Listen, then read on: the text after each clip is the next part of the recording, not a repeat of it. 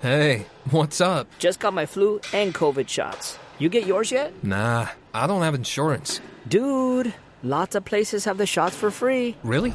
But are they even safe? Yeah, and vaccines help prevent serious illness. I'm not missing out on this season, especially with Nate's party coming up. Okay, okay. I'll get mine too.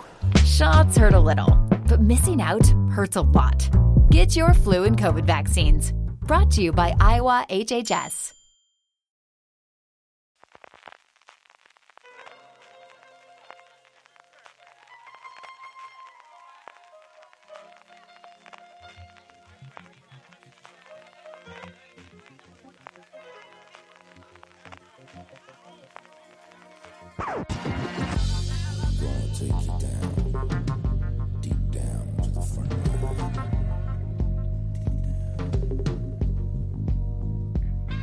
Hola a todos y bienvenidos a Fuera de Series Review, el programa de Fuera de Series donde cada semana analizamos, comentamos y debatimos sobre nuestras series favoritas. Esta semana vamos a analizar Six Dreams, la serie documental de Amazon Prime Video, que sigue a varios jugadores y profesionales de la Liga Española de Fútbol.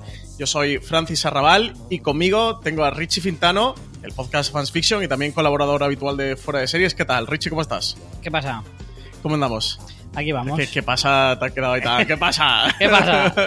Parece que no hemos cruzado por la calle, por la acera de enfrente.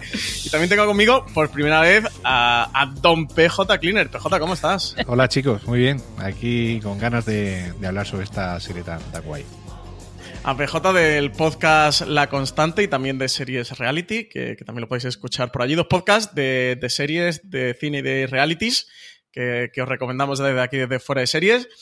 Como decíamos al principio, eh, en este programa vamos a hablar de la serie de Amazon Prime Video Six Dreams. Es una serie documental de seis episodios de una hora. El último llega hasta la hora y diez. Sigue a varios eh, jugadores y profesionales de la liga, como son Iñaki Williams, el delantero del Bilbao, Saúl Ñíguez, el mediocentro del Atlético Madrid. Eh, Atlético de Madrid, Atlético de Madrid.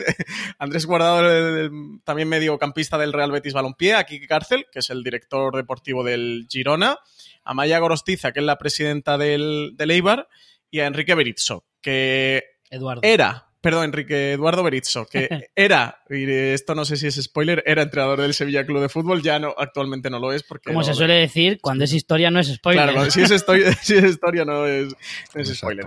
¿Sabéis, sabéis que, hay, mm, que en reviews siempre hacemos unos 5 o 10 minutos eh, para contar un poquito la, serie de la que vamos a hablar y lo hacemos sin spoiler. También vamos a valorar sin spoiler si nos ha gustado y si la recomendamos o no, por si alguien ha llegado a este review de Six Dreams sin haberla visto y para no reventarse, aunque eso, esto es historia, esto es lo que ocurrió en la Liga de Fútbol Española del año pasado, o sea que, que mucho, mucho spoiler ya no es, pero bueno, vamos a hablar un poquito de ella sin spoiler, luego la parte con, con spoilers haremos claramente el corte con la sintonía para que todo el mundo tenga claro la, la separación y ya sepa que a partir de ahí pues vamos a hablar con todo tipo de, de detalles de esta serie documental. Aquí en Fuera de Series y en Review no solemos tratar mucho las series documentales y mira que, que nos gustan y muchos del, del equipo y de la redacción las tratamos, así que con este Six Dreams hemos querido aprovechar para hablar un poquito y aprovechando que además es producción propia española, está dirigida por Justin Webster, que dirigió una serie documental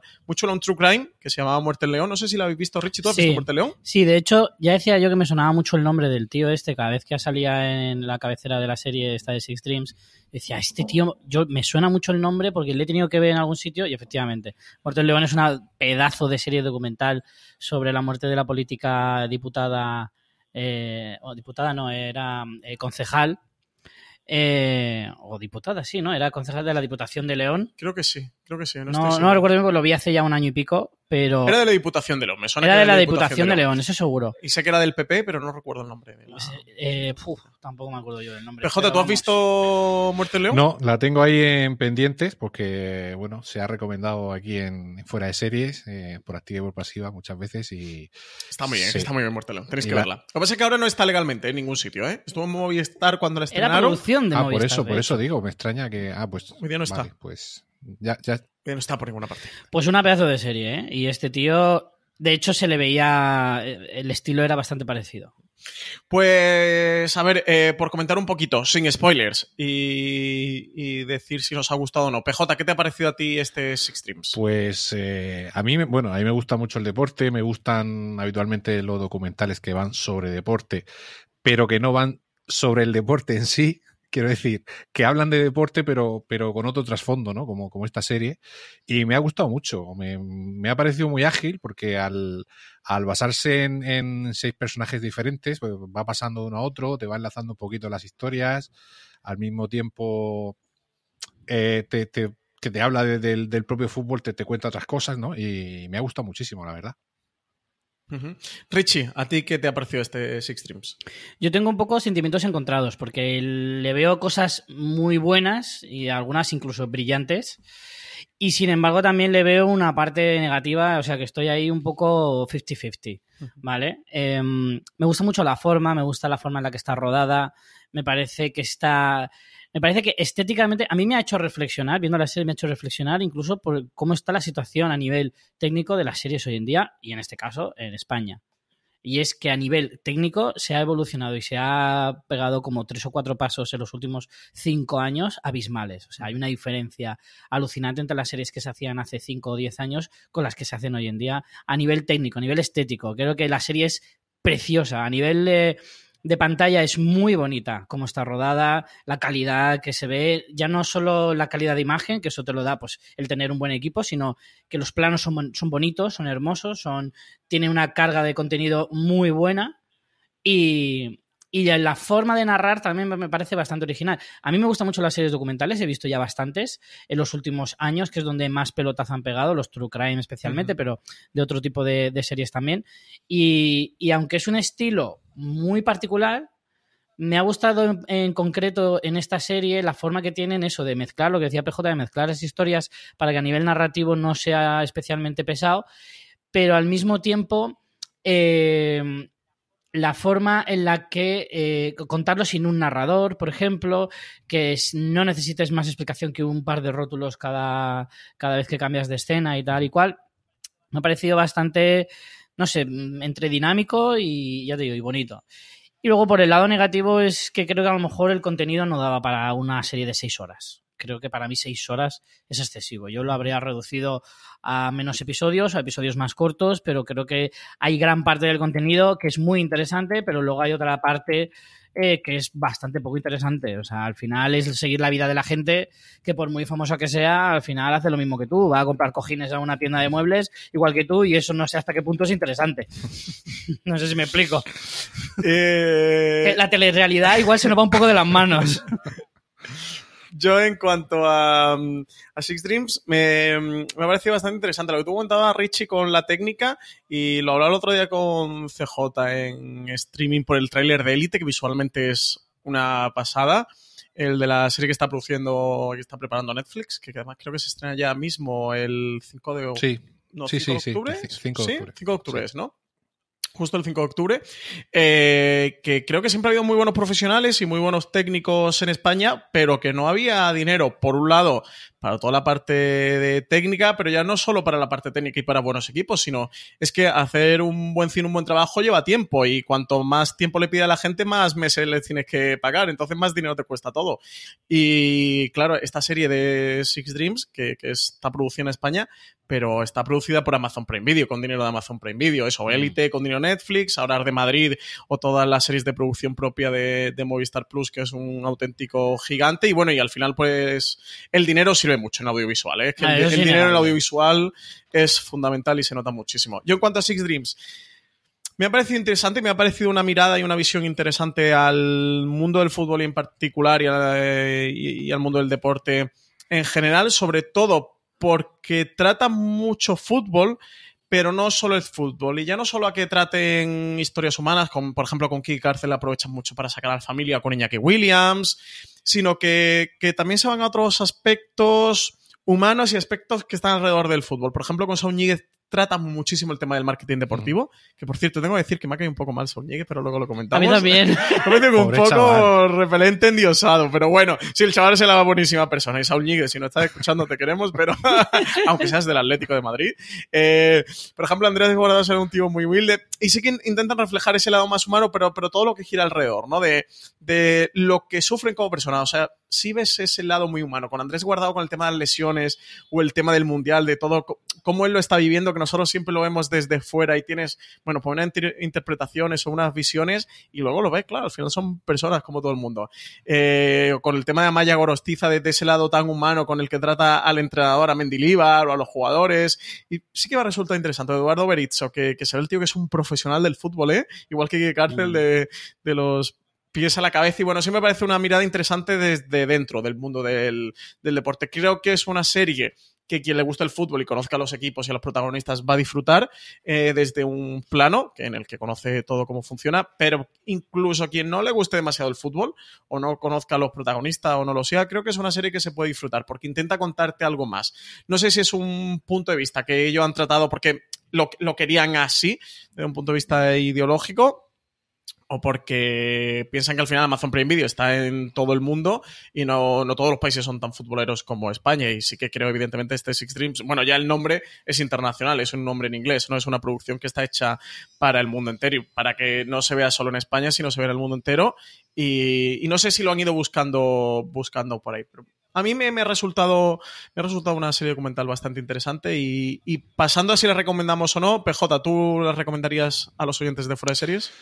Sí, yo la recomendaría a la gente que le guste el, el mundo de los documentales. Eh, este año, de hecho, ha habido otro documental deportivo que era Camino a Rusia, que lo estrenó HBO, que no ha tenido tanta repercusión. Destino- Destino Rusia, perdón, ¿no? sí. Que, que eran capítulos de media horita, de cada día de un país, de las selecciones así más importantes y tal. Y bueno, tenía algo de esto, ¿no? Pero, pero yo aquí he visto mucho la parte humana, como tú decías, eh, cosas que no se suelen ver. Un poco lo que empezó a hacer aquí en España Informe Robinson, quizá, que es el- lo más parecido a Six Strings que he visto. Y entonces yo sé de mucha gente que ha visto Informe Robinson, que siendo un programa eminentemente deportivo, normalmente eh, se centraba en lo humano y en otros, en otros aspectos de- de- del deporte. Y yo creo que aunque la gente no sea muy futbolera, yo creo que le, le va a gustar. Así que sí, le- la recomiendo directamente. Richie, ¿tú recomiendas este Six Dreams?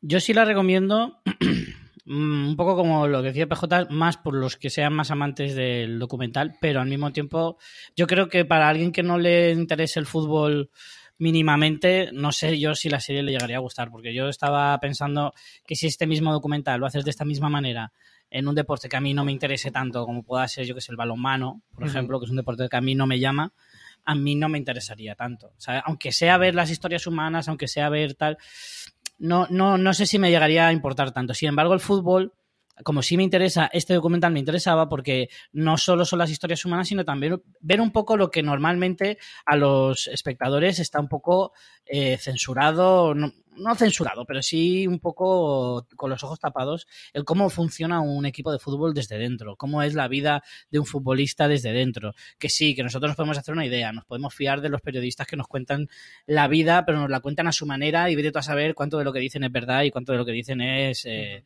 eh, ambientación. Entonces, al final, es que tú lo veas, que no digo que esto sea la, la realidad más, más pura, porque evidentemente también estará adornado, pero desde luego seguro que se acerca bastante más. Entonces, un poquito más allá de lo que es el fútbol, sino todo lo que son los entresijos de por detrás, sí que, sí que me puede interesar. Entonces, creo que a la gente que no sea muy...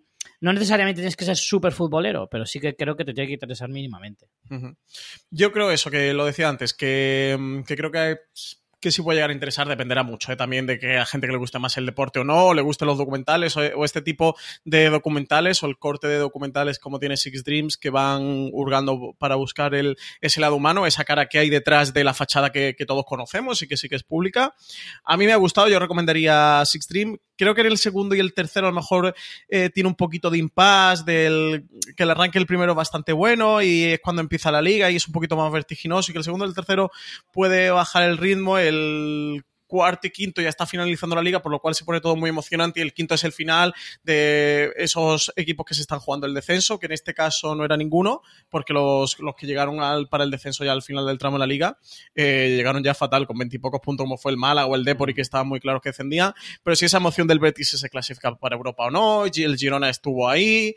Eh... Eso también refleja un poco que, que, es un documental, porque es cierto que la liga, por ejemplo, en su parte central de la temporada es cuando es más aburrida, porque claro. Todavía queda mucho por decidirse y, y, el inicio de la liga tienes la emoción de empezar, de que llevas muchos, eh, muchas semanas sin ver fútbol, entonces el inicio de la liga es, es, muy esperado, son más los meses de pues noviembre, diciembre, que precisamente lo que más anima esos meses es el mercado de fichajes de invierno. Sí, o que haya que, Champions que tampoco mucho, medias... porque suelen ser bastante Claro, flojos los pero fichajes, la liga pero, en esa parte es más anodina. Exacto. Entonces, en la, la, serie refleja lo mismo. Refleja que eh, en el, en el, centro de la serie, pues pasa el centro de la liga, que es igual la parte más Intentan compensar un poquito el documental con todo lo que pasa con Berizzo, con su enfermedad del cáncer de próstata y con, con ahí que tiene la, la, hoja de la guadaña pendiendo sobre su cabeza, pero sí, yo creo que la parte más flojita, pero vaya, yo lo recomendaría, son al final seis horas, que se ve medio, medio rápido y sí que es una mirada interesante. Eh, así que ya con esto, si os parece, pasamos a la parte con spoilers. Oyentes, todos que estáis al otro lado, eh, que sepáis que, que, vamos a empezar a destripar esta serie documental ¿eh? y vamos a comentar todas las tramas y todo lo que ocurrió. Esta vez eh, yo coincido contigo, Richie. Creo que, que es, aunque no hayas visto la serie, te puedes escuchar el podcast porque los spoilers son muy relativos. Eh, con que te mires el marca o el Claro. deportivo, así brevemente ya sabes todo lo que ocurrió. No, esto no tiene mucho más, pero bueno, por si hay alguien que, que no le apetece y que prefiere ver la serie documental antes, que para aquí el programa, que hacemos el corte con la introducción de Six Streams y empezamos en la parte con spoilers.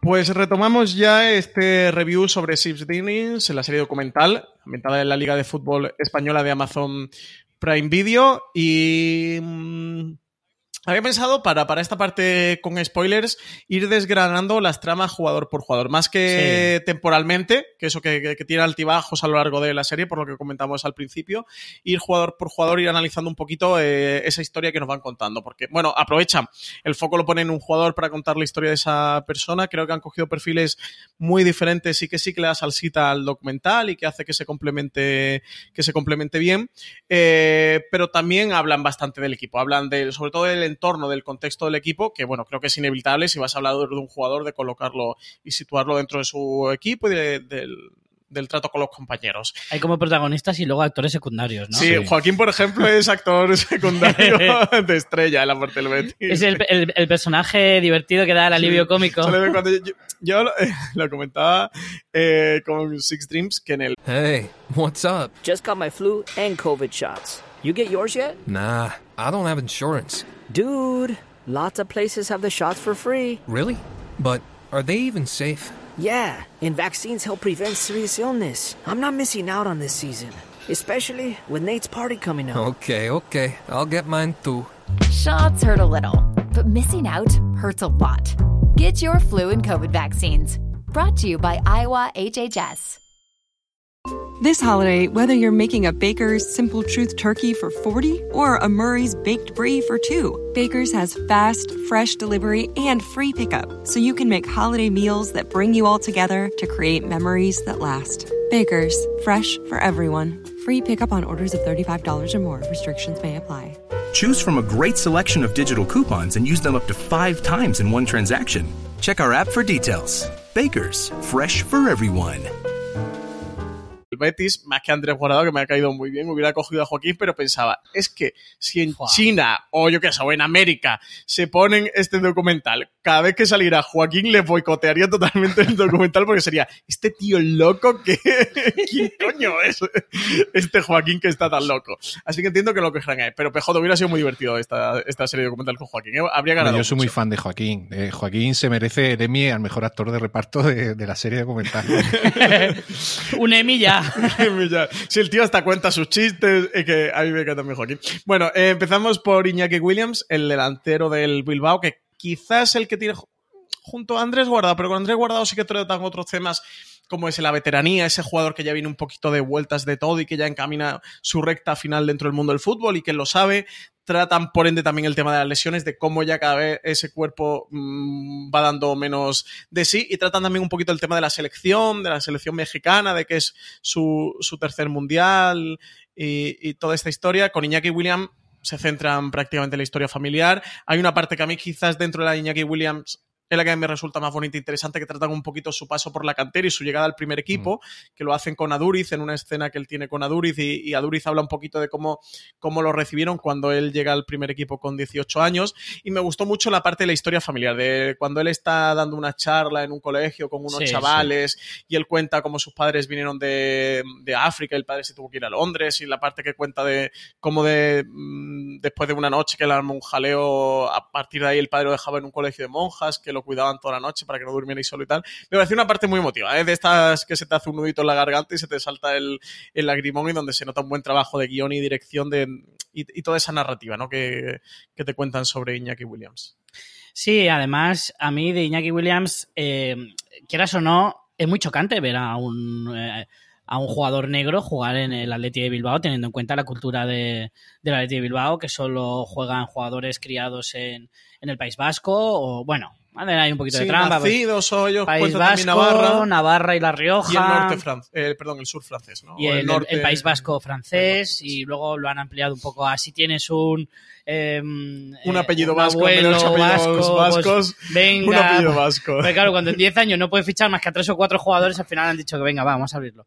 Pero bueno, igualmente, eh, bueno, Iñaki Williams es nacido en, en Bilbao, en, en, el País Vasco, y efectivamente es vasco de nacimiento. Sí, él lo trata, además él dice, yo soy negro pero soy vasco y como claro, trata mucho la parte de la que él quiere luchar contra ese estereotipo de por qué un negro no va a poder jugar el Bilbao claro. si yo soy vasco vasco. A mí esa era la parte que más me interesaba realmente, porque no te deja de llamar la atención eso, el hecho de que pues eso, un negro juegue con, con un jugador negro juegue con, con el Atleti de Bilbao, es llamativo, es llamativo, quieras o no. Y, aunque se llame Iñaki. Entonces, a mí sí que me, me interesaba, aunque la historia al final no deja de ser prácticamente una historia que se ha repetido miles de veces, pues hay sí, padres inmigrantes, evidentemente, que vienen de, de, África y que se instalan en el país, pero aún así a mí esa historia, pues siempre, aunque sea muy repetitiva o sea prácticamente un cliché, siempre es interesante y siempre es bonita saber y cómo, y cómo él, teniendo una diferencia de edad con su hermano pequeño, eh, cómo ha criado a su hermano, que eso también hace, eso es también, ves la diferencia entre Iñaki Williams, Guardado y Saúl, porque se ve eh, el que ha pasado una infancia difícil, el que no la ha pasado, el que es veterano, el que todavía es joven, la diferencia entre los tres jugadores es bastante grande y se nota mucho la personalidad, por lo que decías antes de Saúl. Saúl es un chico que seguramente lo ha tenido todo en la vida, es, es eh, bueno, es vive es, eh, es de Elche, ¿no? Es de Elche, efectivamente, pero viene de una familia bien, ¿vale? Ni mucho ni poco, imagino, no lo sé, pero vamos, vive de una familia más o menos normal, de una clase media, eh, Guardado no deja de venir de un país como México, que, que seguramente habrá tenido muchas más dificultades. Y Iñaki Williams, pues a pesar de, de, de, que pueda vivir en España o nació en España, habrá pasado dificultades. Sí, los como mismo que cuenta la familia son muy, muy duros. Esa escena es muy dura. Esa escena es, es muy dura. Es Entonces, a mí conocer eh, cómo era su infancia en, en un sitio como, como el País Vasco me interesaba mucho me interesaba mucho saberle, me pareció muy, muy entrañable. Me hizo mucha gracia la escena de la madre cuando la madre lo va a recoger al aeropuerto y habla de que ha estado con una de Bayor, que, sí. que, que, es también de Togo, o sea que los padres son de, son de no, Togo, pero del los mismo padres país. creo que eran ¿no? ganeses. Creo que, ¿Ah, son decía, ganeses? creo que venían de Ghana. Que hace una referencia con una de Bayor, de que él es de Togo y tal, no sé qué, y dice, menuda casa se ha comprado, pero en plan, pero tú todavía no tienes para comprarte esa casa. Sí, ya le Me hace dice, mucha relaja porque madre. vale mucho dinero. La verdad ¿eh? me parecía muy, muy entrañable. El padre sale, pero él no llega ni a hablar, sale así en una imagen en el Pues salón ojo, de casa. Iñaki Williams no cobra poco, ¿eh? Porque hace poco renovó, de hecho sale en, en el documental, ¿no? Creo que firma la renovación, eh, sí, dentro de la serie, sí, sí, sí. ¿Sí? Sí, No sí, porque luego le aplauden y le felicitan y demás. Eh, es que respecto, durante este año que se habló tanto del fichaje de Kepa por el Madrid, que luego renovó, hablaron de quiénes en el Atleti de Bilbao tienen ese estatus, porque Kepa pasó a ser el que más cobraba del, del Atleti de Bilbao, sino el que más de los que más, junto con precisamente Iñaki Williams y Muniain, que son los que más cobran del equipo. Y entonces no recuerdo exactamente la cifra, pero ya iba, subía de dos o tres millones igual, ¿eh? O sea, ya tiene un un estatus. Bilbao, sí, y de sí. hecho tiene una cláusula de rescisión progresiva. Cada año le sube automáticamente. Y creo que renovó por 7-8 años. Una locura. Sí, además que es desde que Aduriz ya envejeció un poquito, cada vez Sí. Iñaki Williams ha ido cobrando más protagonismo como delantero del Bilbao. Eh, PJ, ¿qué te ha parecido a ti toda esta parte, toda esta historia de Iñaki Williams? Pues estoy muy de acuerdo con vosotros. Eh, A mí me interesaba mucho la historia de este personaje porque es un personaje atípico en, el, en, el, en lo que es la, la ideología y la historia del Atleti de Bilbao. Y yo quería saber un poco cómo había llegado ahí. Me imaginaba, pues eso, la típica historia, pues eso, hijo de inmigrantes que había nacido en Bilbao o, en alrededores. Pero me gustó mucho pues todo lo que comentáis. Y me gusta la, sobre todo la charla esa que comentabas que le daba a los, a los jóvenes ahí en el colegio. Y, y cómo les anima a estudiar y, y como él dice que él no, no, no, no estudió nada al final, también se pone con su hermano en ese plan, como hace un poco de, no sé la edad que tiene, pero se nota que la, la infancia, la infancia creo que tiene... eh, ve- El hermano. 24 el años tiene Iñaki. Ah, Iñaki. Iñaki. Decir, Sí. pero se- Pues El hermano tiene 10 y 15 sí, sí, 16, se llevan sí. bastante. Decía que lleva ocho años, creo que era años, hermano. sí. Pero se nota como ha hecho siempre, eh, pues eh, bueno, no- lo cuenta él también, ¿no? Como ha hecho siempre un poco de padre y madre de, de su hermano por temas de- económicos, que sus padres estaban fuera, y cómo eso le ha hecho madurar. Y yo lo veo un chaval con, con la cabeza en su sitio y que sabe lo que cuesta llegar a, a tener la, la- la posición que él tiene ahora y que sin trabajo y sin esfuerzo, pues no. Y eso, eso es un, un, un- un sentimiento que él transmite que yo creo que es muy interesante para, sobre todo para la gente joven que vea también el documental.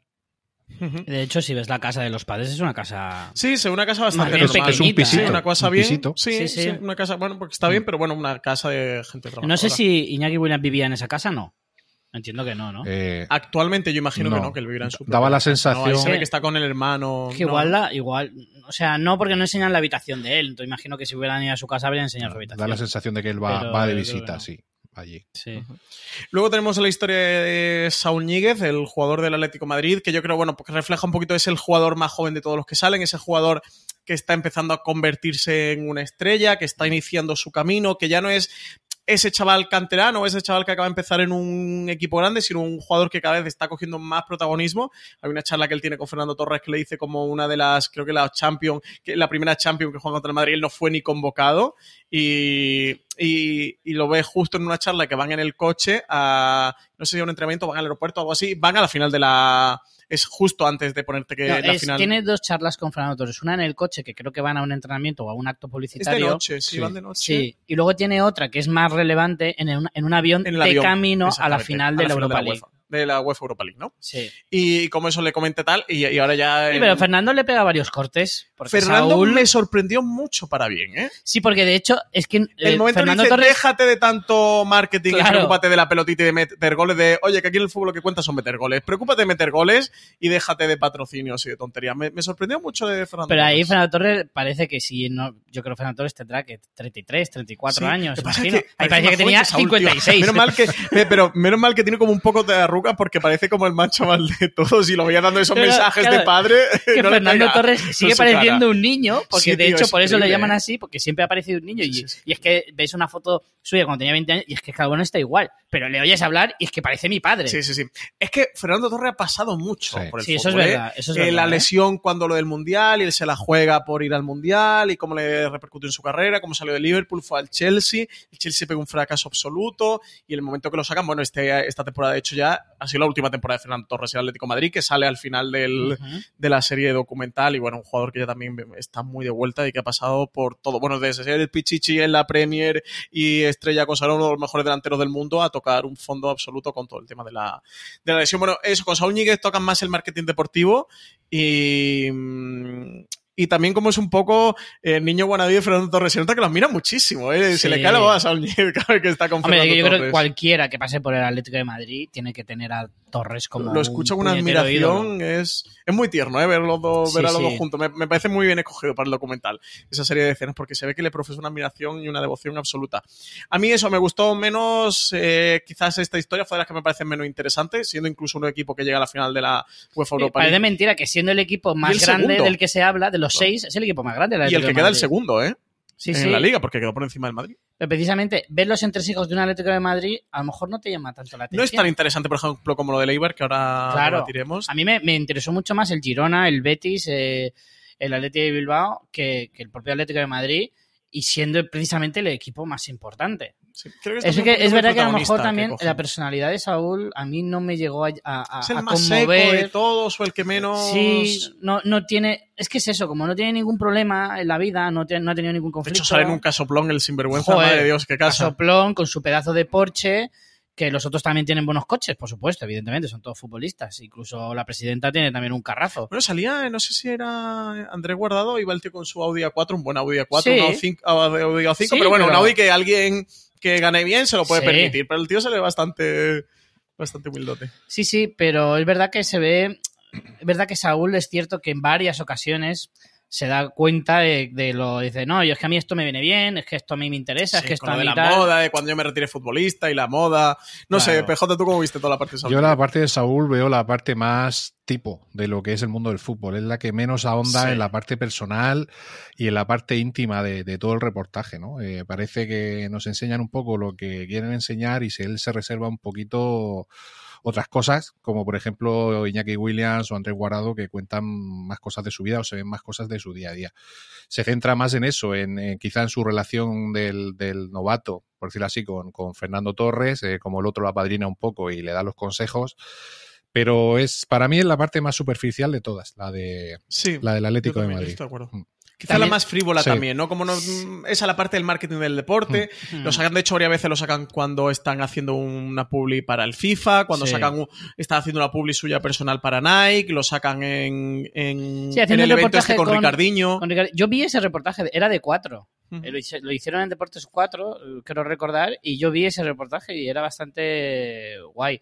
También es cierto que, claro, solo lo puedes hacer con el jugador del Atlético de Madrid que juega a finales de Europa, ¿me entiendes? Que este, ese tipo de reportaje, hablándote del marketing y todo eso, no lo puedes hacer ni con Guardado, porque no es un jugador tan mediático, ni tampoco mucho menos con Iñaki Williams. Claro. Entonces es cierto que, claro, es que con Saúl es lo que toca, Sí, porque es que con otros no puedes tratar Yo, esos yo temas. sobre todo lo digo porque, y al decir incluso la parte más frívola, eh, es decir, todos los clubes y todos los equipos y todos los jugadores están metidos en esto del- de la mercadotecnia dentro del fútbol, pero por ejemplo la parte con Ricardiño cuando él está llegando diciéndole a la gente como el del Atlético de Madrid, eh, pues yo no, yo lo del balón no, yo no le voy a dar un toque al Sí. balón, tal, como muy sobrado todo, ¿sabes? Que era como, tío, te van a pagar un pastizal, si no estás para pegarle toque al balón, pues no vayas y no cobras, pero Claro. no vas, cobras y haces lo que te da la gana. ¿Sabes? Me pareció como un poco first world problem que mm, me repele mucho y No me sé si en mucho. Te ese- digo verdad, me, me cayó un poco gordo, lo siento, Ñíguez. Si lo está escuchando, que sé que eres muy oyente, por así, que será un chaval maravilloso, pero, pero eso fue la parte quizás menos, más me desagradó, ¿no? Dentro No sé del- si por eso cobraría, ¿eh? Pues ya te digo que yo creo recordar que eso fue, bueno, a lo mejor era un evento publicitario y aprovechó cuatro para grabarlo, no lo sé. Sí, porque él ahí está comentando lo del. También aprovecha para comentar de los compromisos que tienen de los clubes, de cómo Sí. los compromisos que tiene el club. es que tienen de ese ir, igual no cobra, pero tiene tienen que ir por orden del Atlético. Claro, dice que lo tienen por contrato, que tal, que esos contratos ayudan también al club a mantenerse, a tener el Claro. estatus que tienen. Y, y bueno, eso a mí quizás es la parte menos. Como es el Inter. Movistar, a lo mejor es un contrato publicitario con Movistar de algún tipo, no lo sé. Muy bien. Vale. Luego tenemos a Andrés Guardado, el jugador del Real Betis Balompié, que eso sí, en Saúl Ñíguez quizás tenemos ese jugador eh, que empieza, en Andrés tenemos la veteranía absoluta de un jugador que ya viene también un poco, un poco de vueltas, que se encuentra en el Betis haciendo muy buena temporada y en muy buen en momento, un jugador que vemos a ratos muy agradecido, ¿no? De todavía poder estar ahí, de poder estar compitiendo, de, de esa posibilidad de llegar a un nuevo mundial. A mí hubo una parte que me gusta mucho porque es verdad que Guardado pasó la temporada pasada varias lesiones complicadas o ciertamente complicadas y el diálogo que tiene con Sanabria diciéndole cuando el mister el Sanabria diciendo a mí cuando el mister me pregunta si me duele yo le digo no no no me duele no sé Sí. qué de cómo se nota bueno pues ese punto honor o esa parte profesional también de los jugadores no de gente que al final que le gusta que le gusta el fútbol que, que son gente del fútbol y, y, y ese esa trastienda o esa parte de atrás de cómo él lo pasa mal cuando, cuando se rompe y cuando se pincha.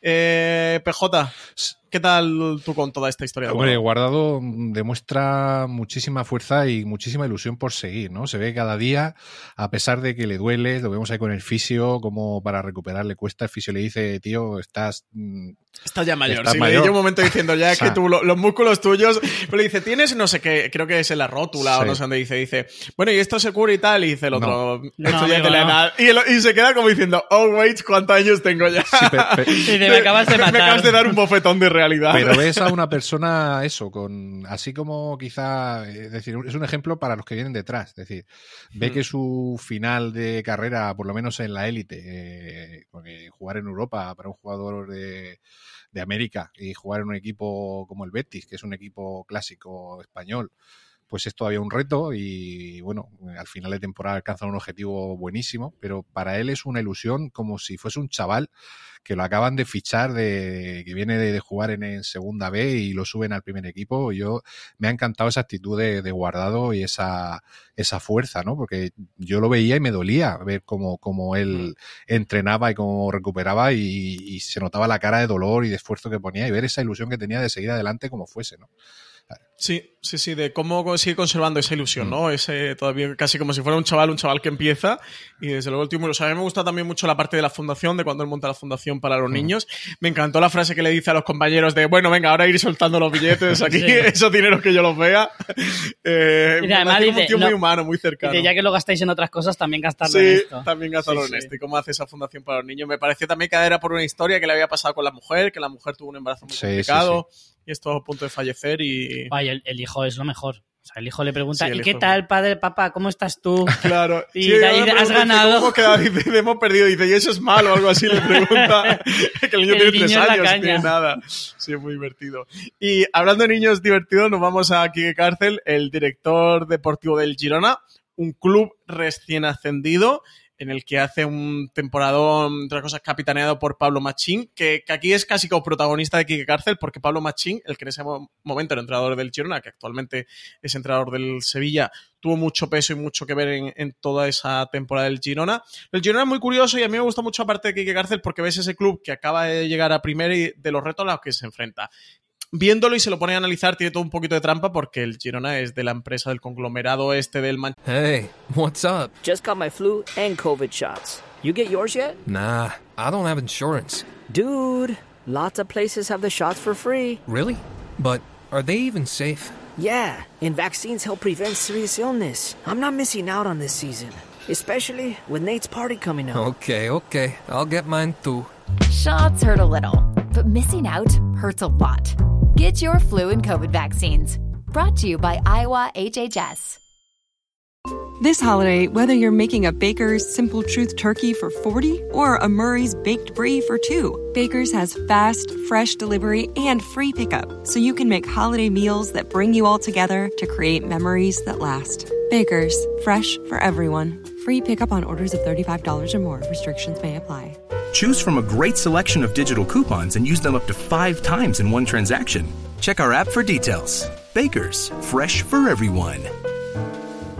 Manchester City, y tiene Manchester City y el Melbourne también creo que es, ¿no? Y el Sí. New York City, mm. el Melbourne no sé si era Melbourne City. Melbourne City, en Melbourne. City.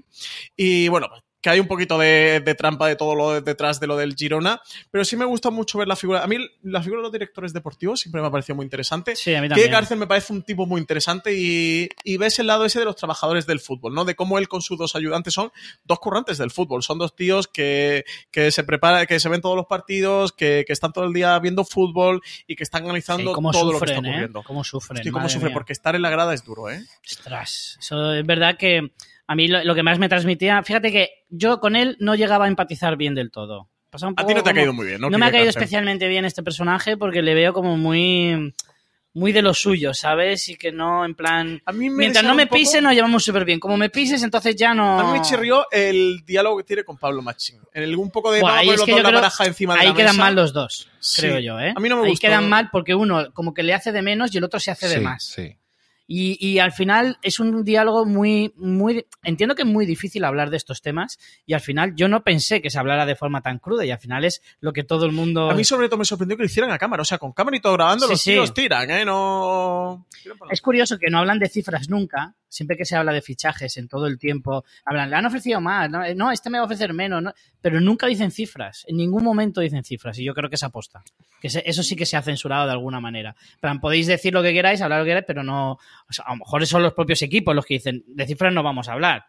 ¿Vale? Sí, pero, imagino que... pero cuando estaban hablando del fichaje de Una, de Unai, no, perdón, de Inui, o, o de si Machín se iba a marchar o no se iba a marchar, de Mendilibar, que decían, hemos hecho un gran esfuerzo porque sabe que no podemos ofrecerle más y Sí, tal. Machín pero, se compara con Mendilibar, sí, precisamente. pero es ahí tiene razón eh, este, Quique Cárcel. el ¿no? Quique Cárcel, es decir, no te puedes comparar con un tío que lleva en primera división igual 10 años o más, que ha entrenado al Valladolid, que ha entrenado al Atleti de Bilbao, que llevan el Eibar 3 años manteniéndolos en primera, a tú, que eres un medio mierda. Además es que se lo dice en Sí, plan, sí. tú eres un novatillo. A mí la parte me parece más fea, pero lo hacen desde segunda B, ¿eh? No, perdón. Bueno, lo no, que tú quieras, estaban al lo que tú quieras, pero B. lleva 10 meses en primera división, machote. No te Sí, flipes. eso es lo que. No te A mí esa parte. ¿A ti cómo te cae Quique Cárcel? A mí PJ? que Cárcel me parece un tío que no se esconde. Entonces me, me ha gustado que él muestre su carácter, eh, tanto el carácter amable que pueda tener en casa con su familia y tal, como el carácter un poco más agrio que puede tener quizá en el trabajo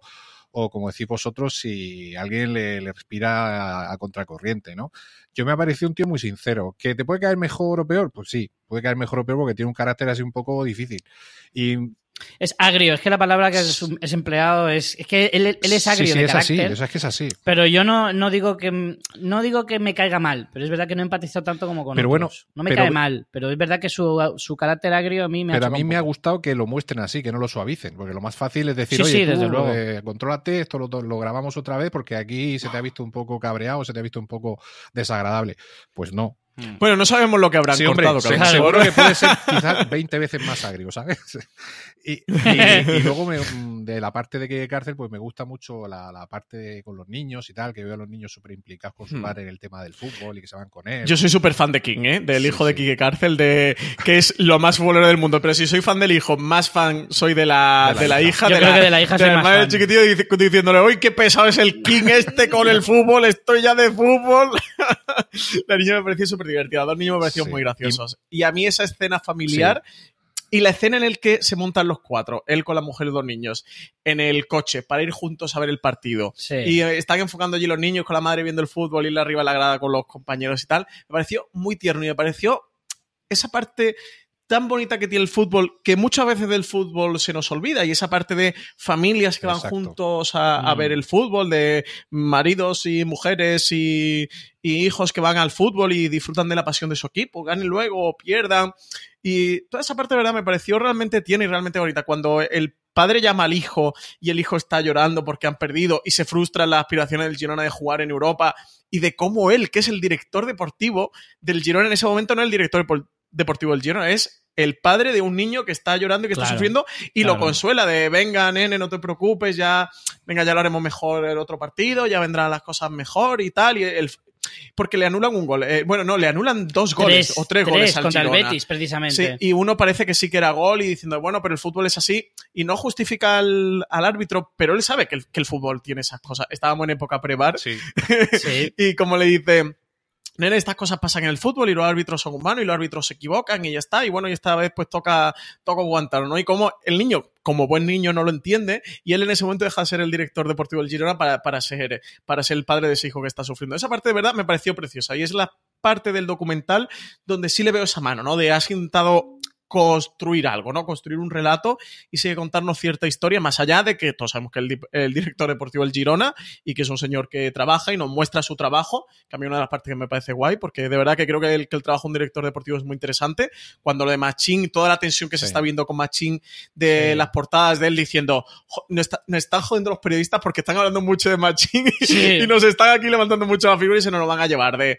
Y de lo jodido también que lo muestran con el Girona y lo muestran con el Eibar, lo jodido que están los equipos pequeños tío, porque si le va mal, descienden y se van a tomar por saco. Pero si es que si les va bien como el Girona y el Eibar, empiezan a desmantelarlos Ahí al está. final de liga y se ve con el Girona como empiezan a, venga, ostras, los jugadores que, que se los van a llevar. A Pablo Machín, entrenador, se nos lo llevan. En el Eibar, Inui, oye, que se nos lo llevan. Mendilíbar, ostras, que lo de Mendilíbar está complicado. El, creo que es Dani García del Eibar, sí. oye, que se lo lleva también el Bilbao. De, de cómo los pobres siempre están, bueno, la, la historia siempre del pequeño en, en, la historia de la humanidad, ¿no? De que al final te dan por todos lados, te vaya bien. Te, y no sale, pero de hecho la de Bilbao se ha llevado a, no sé si tres jugadores del Eibar este año. Se ha llevado a, Capa también.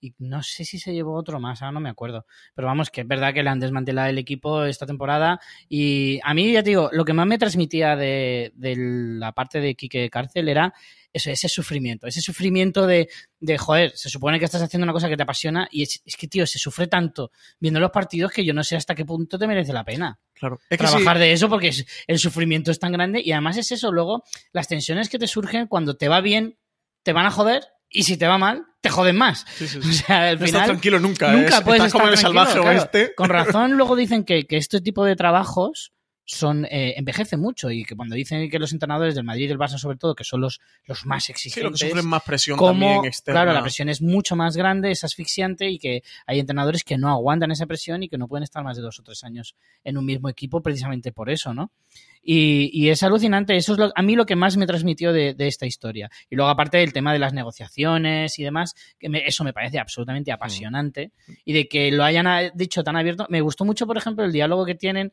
cuando empiezan a sospechar de que Machín está haciendo, se está haciendo promoción, que además el tío dice, si yo lo entiendo, si yo también lo haría, pero me está jodiendo. Claro. Y, y empiezan a hacer una lista con los, con los posibles destinos.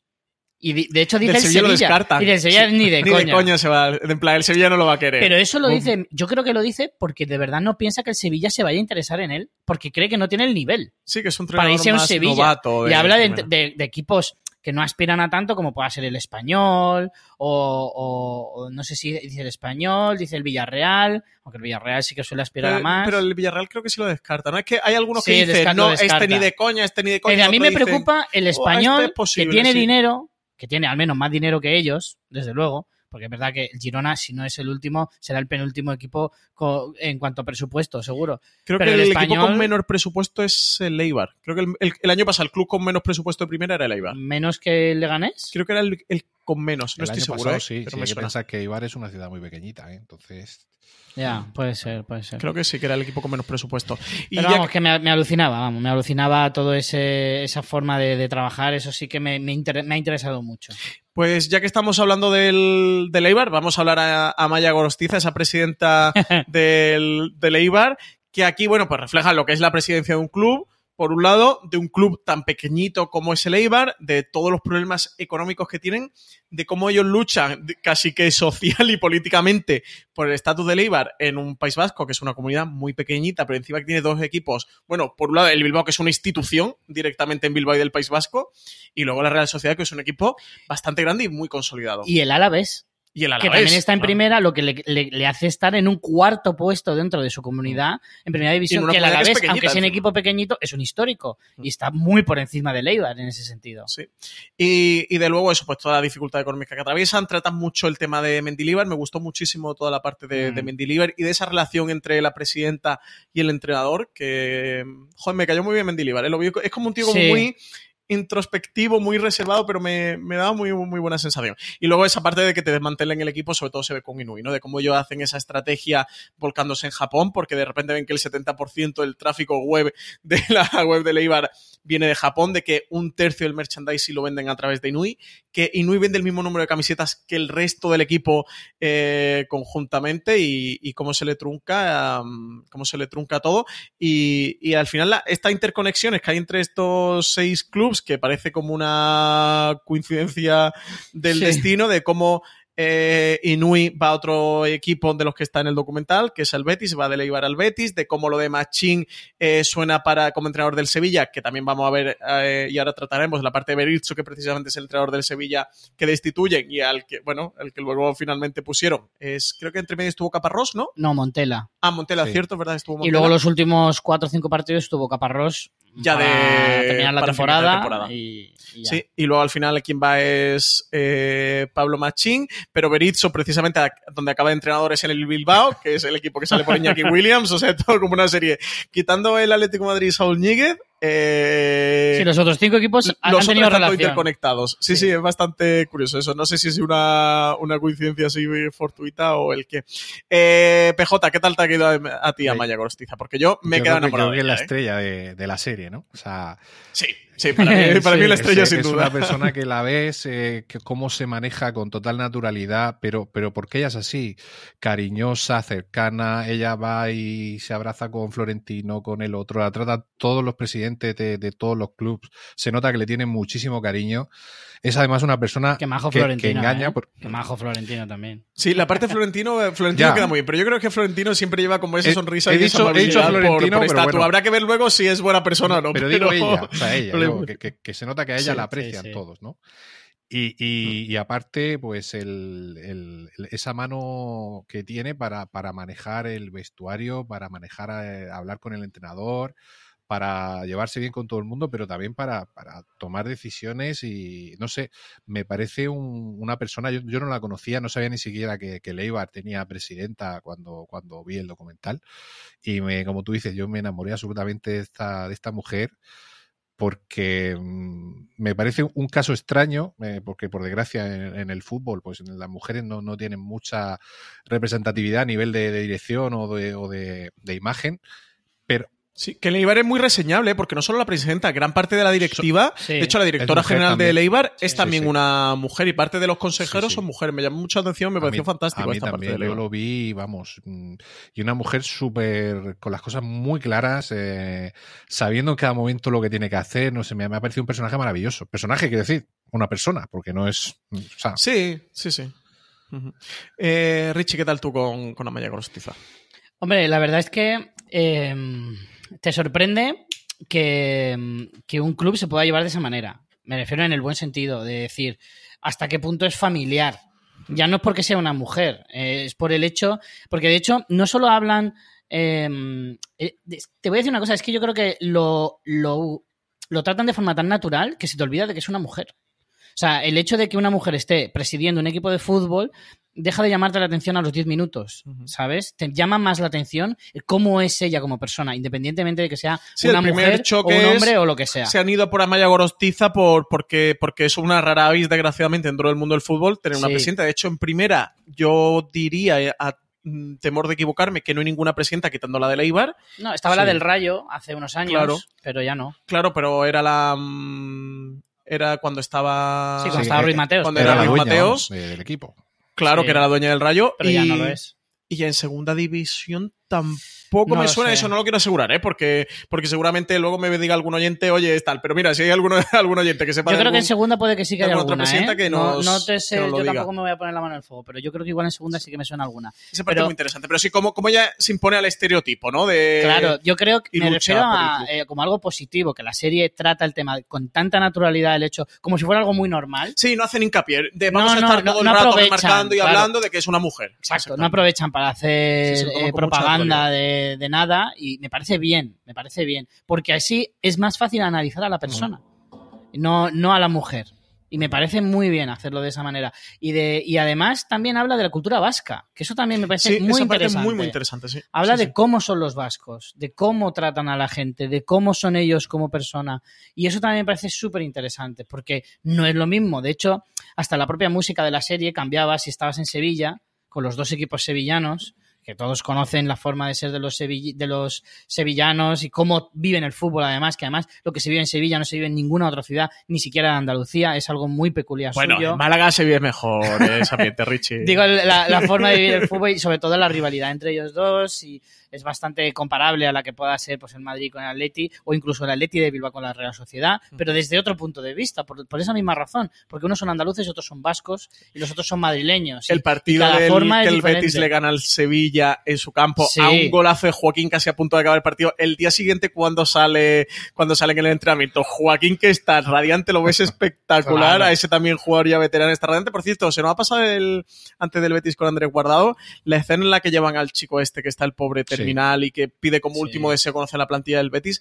Qué bonita también esa escena, qué emotiva. Que es verdad que es una escena que es más fácil hacerla emotiva por todas las circunstancias, pero me llamó mucho atención ahora hablando de Joaquín, cómo es, junto a otro jugador que no recuerdo quién era, que se queda con él, todo el mundo en la plantilla se va a entrenar y se acaba, como Joaquín se queda, pero se queda hablando un minuto con él, ¿eh? Como lo acaricia, o sea, el, el cómo demuestra Joaquín también el tipo de persona que más allá de la broma y de lo divertido que es, se ve muy buena persona Joaquín, un tipo muy tierno y muy cariñoso y se queda con él hablando, diciéndole, ay, tú bético como yo, tal. Y que se nota que no es qué". postureo, que Sí. se nota que es una cosa que a él le sale. Sí, Esas es que me no, hubiera, se- me hubiera no gustado- son tan fáciles de fingir. me hubiera gustado mucho ver a Joaquín, de verdad, porque creo que la parte humana y la parte interna de Joaquín, bueno, vale ya por todo, o sea, por- se pueden quedar con él solo como personaje de Six Un spin-off. sí, sí, el spin-off de. Joaquín. Si nos están escuchando de Amazon Prime Video, que hagan Jo- Joaquín Dreams, eh, porque, porque me encantaría verlo. Bueno, volviendo a Maya mm, Gorostiza y todo esto que hablamos. A mí, a mí llaman de hecho, de Six Dream me llama mucho atención verla. A ver, yo soy muy futbolero y me gusta mucho el fútbol, ¿eh? Y me apetecía, me apetecía ver esta serie documental. Pero me llamaba, lo que quizás más me llamaba era ver la figura de Kiki Cárcel y ver la figura de Amaya Gorostiza. Eran los dos puntos que más me interesaban. Lo de Gorostiza me interesa mucho cómo ella maneja un club pequeñito, cómo sobre todo está luchando internamente en el Eibar eh, por esa relevancia dentro del País Vasco, que el gobierno vasco los tome en consideración, que los tenga en cuenta como un equipo más de primera que son.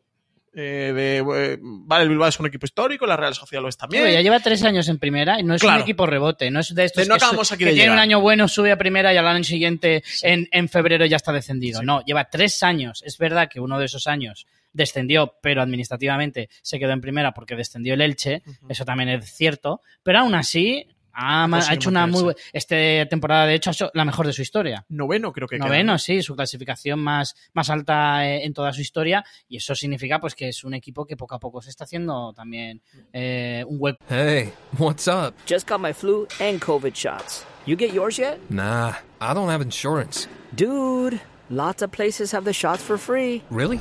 But are they even safe? Yeah, and vaccines help prevent serious illness. I'm not missing out on this season, especially with Nate's party coming up. Okay, okay. I'll get mine too. Shots hurt a little, but missing out hurts a lot. Get your flu and COVID vaccines. Brought to you by Iowa HHS. This holiday, whether you're making a Baker's Simple Truth turkey for 40 or a Murray's Baked Brie for two, Baker's has fast, fresh delivery and free pickup, so you can make holiday meals that bring you all together to create memories that last. Baker's, fresh for everyone. Free pickup on orders of $35 or more. Restrictions may apply. Choose from a great selection of digital coupons and use them up to five times in one transaction. Check our app for details. Bakers, fresh for everyone. con primera más o menos fijo. Que va a durar un año como puede ser que verlo. 10. pues Hicieron un tal fútbol vez. espectacular el año pasado. Sí. La temporada de Leibar, futbolísticamente, no solo en cuanto a puntos, eh, futbolísticamente, Es muy hacía uno de difícil- los mejores fútbol. Es muy difícil de- ganarle en casa. De primera. A Leibar. Es muy difícil. Sí, pasa como el Girona, que allí en Montilivi también Sí. eran, eran muy rocosos. Y eso, me gusta mucho cómo ellos luchan internamente, me gusta toda la parte también del marketing que tratan con Inui y de cómo intentan por ahí potenciar un poquito el club económicamente, más allá de, de lo que están intentando políticamente con el gobierno vasco. Me gusta mucho la relación de ella con el entrenador y con Mendilibar y la relación de ella con los jugadores, de cómo se ve ese espíritu de, de son un club de primera, pero podían ser, y no lo digo en el mal sentido, sino absolutamente lo contrario, en el mejor sentido, podían ser un club cantera perfectamente, donde todos se conocen, todos se tratan, todos se llevan bien, hay relaciones personales. Se ve en ese discurso final de Dani García cuando se despide como, como capitán de Eibar, porque se va para el Bilbao. Es Dani García, ¿no? A ver si yo me estoy equivocando. Sí, Dani García. Eh, de cómo cuando ellos lo acogieron cuando el Bilbao lo expulsó de... Bueno, el Bilbao, no, la Real Sociedad lo expulsó de su cantera, que no lo querían, cómo, cómo él entró en el Eibar de segunda B cómo lo han tratado como una familia y, y cómo él tiene ese sentimiento de es que sois mi, mi segunda familia. Está mi padre, está mi madre y está la, la gente del Eibar. Y cómo Gorostiza sube a animarlo porque es que él entre lágrimas no puede despedirse, no consigue despedirse del... Y cómo los jugadores la tratan a ella también. Es decir, ella es una persona muy cercana, pero los jugadores con ella también. Normalmente nosotros estamos acostumbrados, lo poquito que podemos ver en televisión cuando es fuera del campo a los jugadores con su presidente y tal, siempre es una, una situación más de respeto, de él es el gran jefe, hay que tenerle mucho respeto, le hablan con, con, con complicidad pero con mucha distancia. Yo cuando veo los jugadores en renovaciones, es verdad que les vemos muy poco, luego a lo mejor dentro del, vestuario son de otra manera, pero lo poquito que nosotros vemos en televisión, en reportajes, en noticias, etcétera, es que pues eso, que se respetan, que incluso se pueden tener cierto cariño y tal y cual, pero que hay mucha distancia entre un jugador y un presidente. Pero sin embargo aquí hemos visto que efectivamente al ser una ciudad pequeña, es una cultura más pequeña, es una cultura de la cercanía mucho más clara y hasta ellos le hacen bromas. Y dicen, ay, no te Sí. has puesto los zapatos de la suerte, pero ¿cómo es esto? ¿Sabes? Muy gracioso todo el tema de los zapatos que se trae Hay uno ella. el que entra y, y hay un jugador desnudo y dice, ay, se da la vuelta y dice, que no, que ya me he puesto los gallumbos, que ya puedes entrar. Y le dice, no, no, no, me piro. Sí, hay- Entonces, eso demuestra eh, eso, que no solo es ella hacia ellos, Sí, sino porque de es una figura ella. muy mm, acogedora. Hay un jugador que llega nuevo eh, al club, que es, eh, que no sé si era serbio o croata, o... y ella habla en inglés con él y le pregunta la edad y el chaval dice, joder, si es que mi hijo tiene 16 o 17, este tiene 20, o el pobre lo va a pasar mal fuera de casa, vamos a apoyarle, vamos a estar con él, que no se sienta mal, o sea... Y, y eso los jugadores lo sienten y, y se nota eso. El, el portero que no juega nunca siempre le dice ella, venga, ánimo, que, que estás entrenando bien, que ya, Sí. o sea, se nota que hay mucha complicidad y mucho cariño mutuo. Y eso, eso no, no es habitual. Mm. Sí, sí, sí, y lo, y lo bien que lleva ese, ese club, ¿no? Y cómo lo siente y cómo lo vive en toda la renovación con Mendilibar, de ese día a día se ve y esa, bueno, pues al final tensión por, por renegociar y están los agentes de por medio y al final es cuestión de, de números, es cuestión de dinero y todo hacen su juego, pero se ve ya cómo está sufriendo esa renovación y luego cuando llega la gente y cuando lleva Mendilibar de, ay, te voy a dar, no sé qué y tal.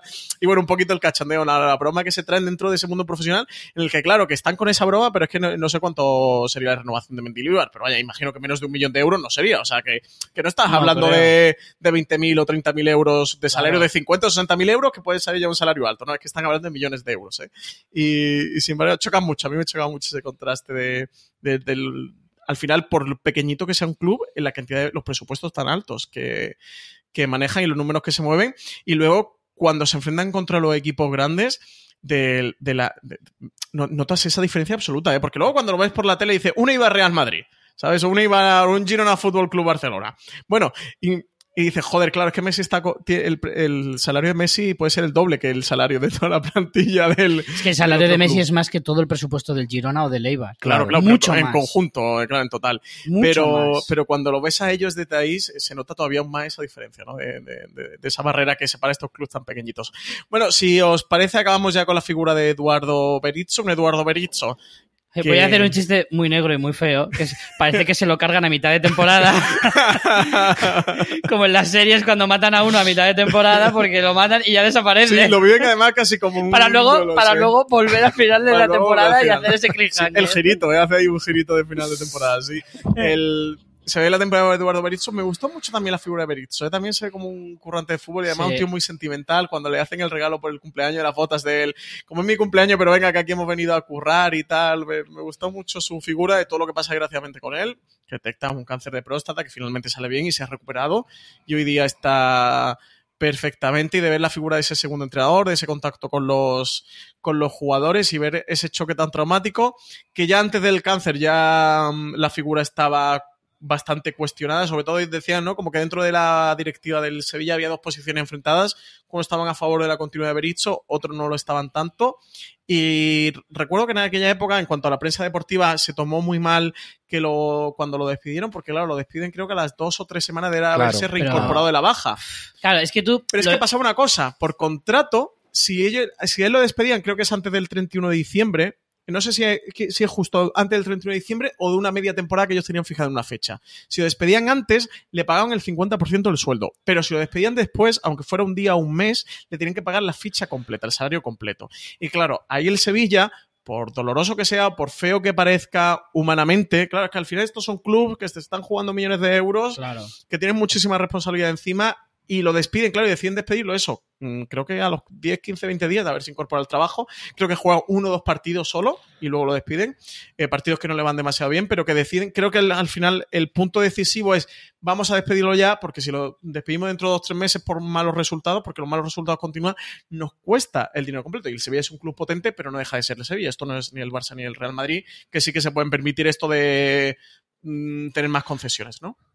Claro, yo creo que aquí es verdad que el papelón que tiene el presidente del Sevilla, que no es santo de mi devoción, precisamente, mm, no, no es alguien que caiga Ni el presidente del Sevilla, ni el Sevilla en general, también no, digo, no, Richie. no, en absoluto. Un saludo a todos los oyentes. De hecho, creo que del Sevilla, el que, mejor me cae es el Berizzo. un saludo a todos los oyentes por serie desde Sevilla que nos están escuchando ahora mismo. y sobre todo un saludo a los del Betis, que seguro que están aplaudiendo ahora mismo.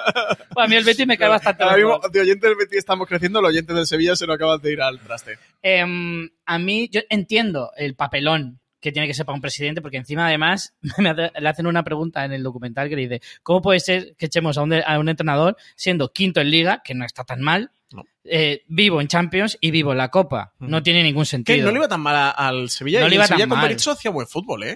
Sí, lo que pasa es que si no confiaban en él desde un principio, pues no, no tiene mucho sentido. No, a mí, fíjate, de la historia de, de Berizzo, me, me llamó mucho la atención el segundo entrenador. Esa Sí, lealtad inquebrantable. Y ¿Cómo? diciendo, yo soy muy currante, pero aquí el que sabe fútbol Berizzo. Claro, yo no soy ni la mitad inteligente ni la mitad de, de bueno como entrenador. era como un fiel escudero, era como un Sancho Eh, Panza de Berizzo. me Totalmente. mucho atención, me De hecho, hay una figura. imagen brutal al final de la serie, cuando la ficha por el Atleti de Bilbao, de él mirándole, orgulloso de decir, joder, Estamos, estamos, estamos, de vuelta. otra vez a- a- aquí arriba, ¿no? Y me pareció súper súper emotivo y súper interesante cada declaración del segundo entrenador diciendo aquí solo hay un líder, yo eh, y dicen es una oportunidad para ti, y dice la, la oportunidad la tendrá mi entrenador, que es el que tiene que volver aquí lo antes posible. Y de no, no, digo, no quiero esta oportunidad porque yo no quiero estar aquí. Sí, y también el, la- el corte que sacan de Berizzo en una rueda de prensa, que te lo sacan al final, pero resulta que fue, creo que es 15 días antes de que lo despidan él. Bueno, iba a decir no sabía que lo iban a despedir. Él imagino que al final un club, en un club Claro. te tienes que enterar de todo. O sea, no solo vemos de fuera y no enteramos por la prensa deportiva, pero un entrenador tiene que estar viendo que la directiva mm, o, o mismos compañeros que le comenten de oye, me está llegando el rumor de que estás medio fuera.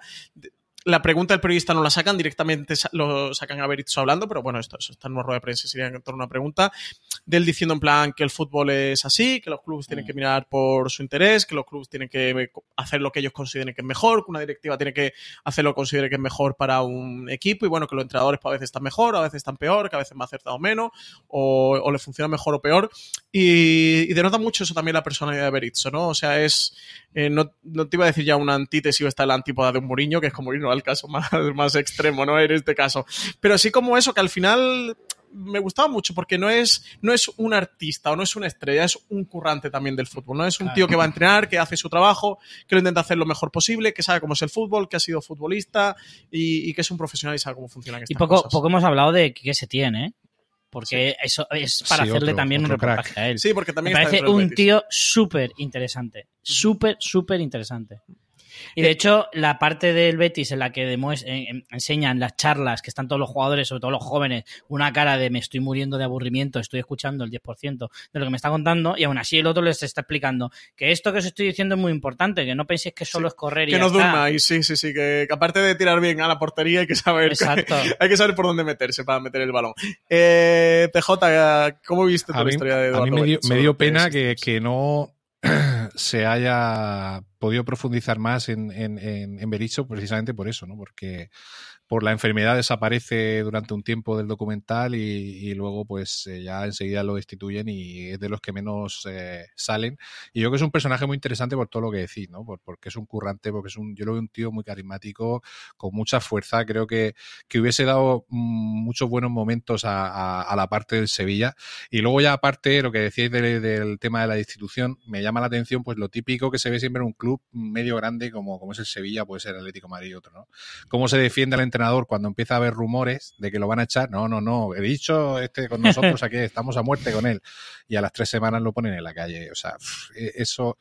Un tópico, un tópico del de fútbol. Entrenador ratificado, Exacto, entrenador sentenciado. La atención, sí. Porque es verdad que a mí tampoco me cae muy bien el, el presidente del Sevilla. Y, y en este, a lo largo de estos seis capítulos, eh, yo al Betis lo tenía un poco ahí abandonado porque, bueno, no estaba en el candelero pero me, he hecho muy, muy bético, muy, muy bético y muy de Leibar, ¿eh? de los dos. Pues, eh, si os parece bien, eh, ya finalizando con la historia de, de, Eduardo Berizzo en Six Dreams, finalizamos con este review. Yo recomendaría para el que haya disfrutado de, de Six Dreams, por si no los conoce, ahí Aparte del que has mentado tú antes, PJ de Destino Rusia 2018, que hizo como pre el Mundial mm. HBO de España. Hay otras dos series documentales que tienen que ver con el mundo del fútbol. Una se llama All or Nothing Manchester City, que está dentro de una saga de All or Nothing, que tiene creo que un club de la NFL, no sé si otro de la NHL. Y, y este se fue al mundo del fútbol y lo hacen sí, con el Manchester tienen de los City. All, y, también y tienen de los, de los, All Blacks de, de, de, los All Blacks, ¿no? De rugby, sí. Mm. De rugby. ¿Tú el All Nothing del Manchester no, City? No he tenido visto, tiempo PJ? de verlo, pero lo tengo ahí en la lista. Y también eh, en Amazon también estaba uno que era producción de Real Madrid Televisión, que se llama Campo Estrellas, que he ido viendo algunos sueltos. Uh -huh. Y es curioso porque, sobre todo, los jugadores jóvenes del Real Madrid, eh, eh, por ejemplo, Asensio, Lucas, Carvajal y tal, pues eh, te hacen un poquito también así, un poco la historia de su vida con su día a día en el club y, y también me está pareciendo muy, muy interesante. Pero el All or Nothing del, del Manchester también lo tengo ahí pendiente. Que con, Guardiola, de con Guardiola de protagonista puede ser tela, ¿eh? el campo de estrellas este es de Amazon Prime Video porque esta Esa es una producción radar, de Real Madrid Televisión que tiene dos temporadas, que tiene jugadores no lo sabía, este lo pues conocía, tiene jugadores ¿no? del Real Madrid, de tanto de la sección de baloncesto como la sección de fútbol, y hay reportajes de uh -huh. Roberto Carlos, eh, como puede haber de, de, otros jugadores más actuales. Y no, no hay así, por ejemplo, Cristiano Ronaldo no está mejor. porque ya no está tampoco. Ahora mismo estaría algún censurado. clásico del baloncesto, algún jugador así pues, como Roberto Carlos, clásico de Real Madrid, y luego sobre todo pues mucha gente de la que ha llegado los últimos años y, y están está muy interesante. Yo he visto, ya, ya os digo, he visto cuatro o cinco. He visto el de Marcelo, que es una pasada, porque eh, yo Marcelo lo considero casi de la cantera de Real Madrid todos los años que lleva ahí y me ha gustado mucho ver su Desde historia luego. como verlo ya en la parte humana, ¿no? Con su familia, sale mucho, mucho con su familia, con sus hijos, con su mujer, cuenta toda su historia de Brasil y luego pues se ve también eh, cómo llegó al Real Madrid, cómo ha ido creciendo en el Real Madrid. Me parece para, esta sí que para los amantes del fútbol y en especial para los amantes de los seguidores del Real Madrid me parece una serie bastante, bastante interesante. Pues esta me la apunto, porque esta yo la tenía fuera del radar. La de All or Nothing Manchester City, yo he visto unos 20 minutitos del primer episodio. Y del primer episodio. Y sí, Guardiola es un turras, pero bueno, también cuenta cosas bastante interesantes. Amigos, digo que hay veces que los jugadores del. Se da campanita, los jugadores del Manchester City, como diciendo, madre Dios, trágame camión. Este hombre aquí, el rollo que me está. De la escuela Joder, ya, ya no salí del colegio hace 10 años y este hombre está aquí otra vez torturando. Pero bueno, es las- bastante interesante. Un saludo también a todos los aficionados del Barça y del City. y del City. y de la segunda temporada de Six Dreams, ¿sabemos algo? de la segunda temporada de Six Dreams, eh, que yo recuerde, y a lo mejor me equivoco, y si no, PJ, no sé si tú sabes algo, corrígeme. Confirmación de Amazon No, Prime Video no. no. me suena. Sí que me suena de que de escuchar, ¿eh? Escuchar y no sé ahora mismo de dónde. Que, que, sigue con- que seguían con los mismos equipos, que seguían, iban a seguir rodando con los, con Oye, los mismos ver otros equipos. y tal. No sé si los mismos jugadores, pero lo de los mismos clubs me sonaba, pero tampoco ahora sé dónde. Eso está en mi cabeza. Yo no no, sé dónde no sé si, si, si funcionaría una segunda temporada con los mismos equipos, los mismos jugadores y los mismos personajes. Hombre, haber dicho verlo en el de Bilbao pues a lo mejor que ha cambiado de aires, pues aún sí, pero a mí tragarme otra temporada de Iñaki Williams o de... Eh, Sí, o de Saúl Ñíguez otra o Saúl vez, ¿no? Ñíguez, o sea, si vas a usar los mismos equipos, al menos cámbiame los jugadores, pero yo casi que preferiría cambiar los equipos. Bueno, que dejen al. Betis y que pongan a Joaquín, que eso sí notaría igual. Eso sí. También, también, con la finta y el sprint, coges a. Inui, a Inui y, y ves cómo estaba en el Eibar y cómo Y está ahora en el Betis. este. Y luego Netflix hizo una que se llama First Team Juventus, que fue justo la temporada anterior a que llegara Cristiano Ronaldo, que estarán ahora en Netflix bastante jodido, porque esto con Cristiano Ronaldo hubiera sido otra cosa bastante diferente. Lo que sí tiene, bueno, pues que ganó la ti- el título de liga y la despegue de Buffon, que es como uno de los grandes fuertes del, del documental. este O sea, ahora con Cristiano Ronaldo igual se Seguro. plantean segunda temporada. No me extrañaría, si, si Cristiano Ronaldo se deja, no me extrañaría. En el The Six Mm. Dream sale así como de retazo, yo creo que lo grabaron así como a escondida, porque si no Ronaldo empezaría con la gente, oye, ¿dónde esos Clink, dineros que yo los vea, que esos derechos de imagen, que yo los vea? Pues bueno, eh, PJ, un auténtico placer haberte tenido por primera vez aquí en Fuera de Series, y es primero que, espero que la primera de, Pues el placer ha sido más. mío. eh, Ya sabéis que yo encantado de colaborar cada vez que, que queráis. Ya sabéis que lo podéis escuchar en series reality y en la constante cuando queráis. Y Richie Fintano de Fans Fiction, muchísimas gracias por estar con nosotros. A vosotros. Para mí no es ni la primera ni tampoco será la última. esperemos, esperemos. Eh, pues muchísimas gracias a todos por haber estado hoy con nosotros al otro lado. Ya sabéis, muchísimos más podcasts aquí en Fuera de Series.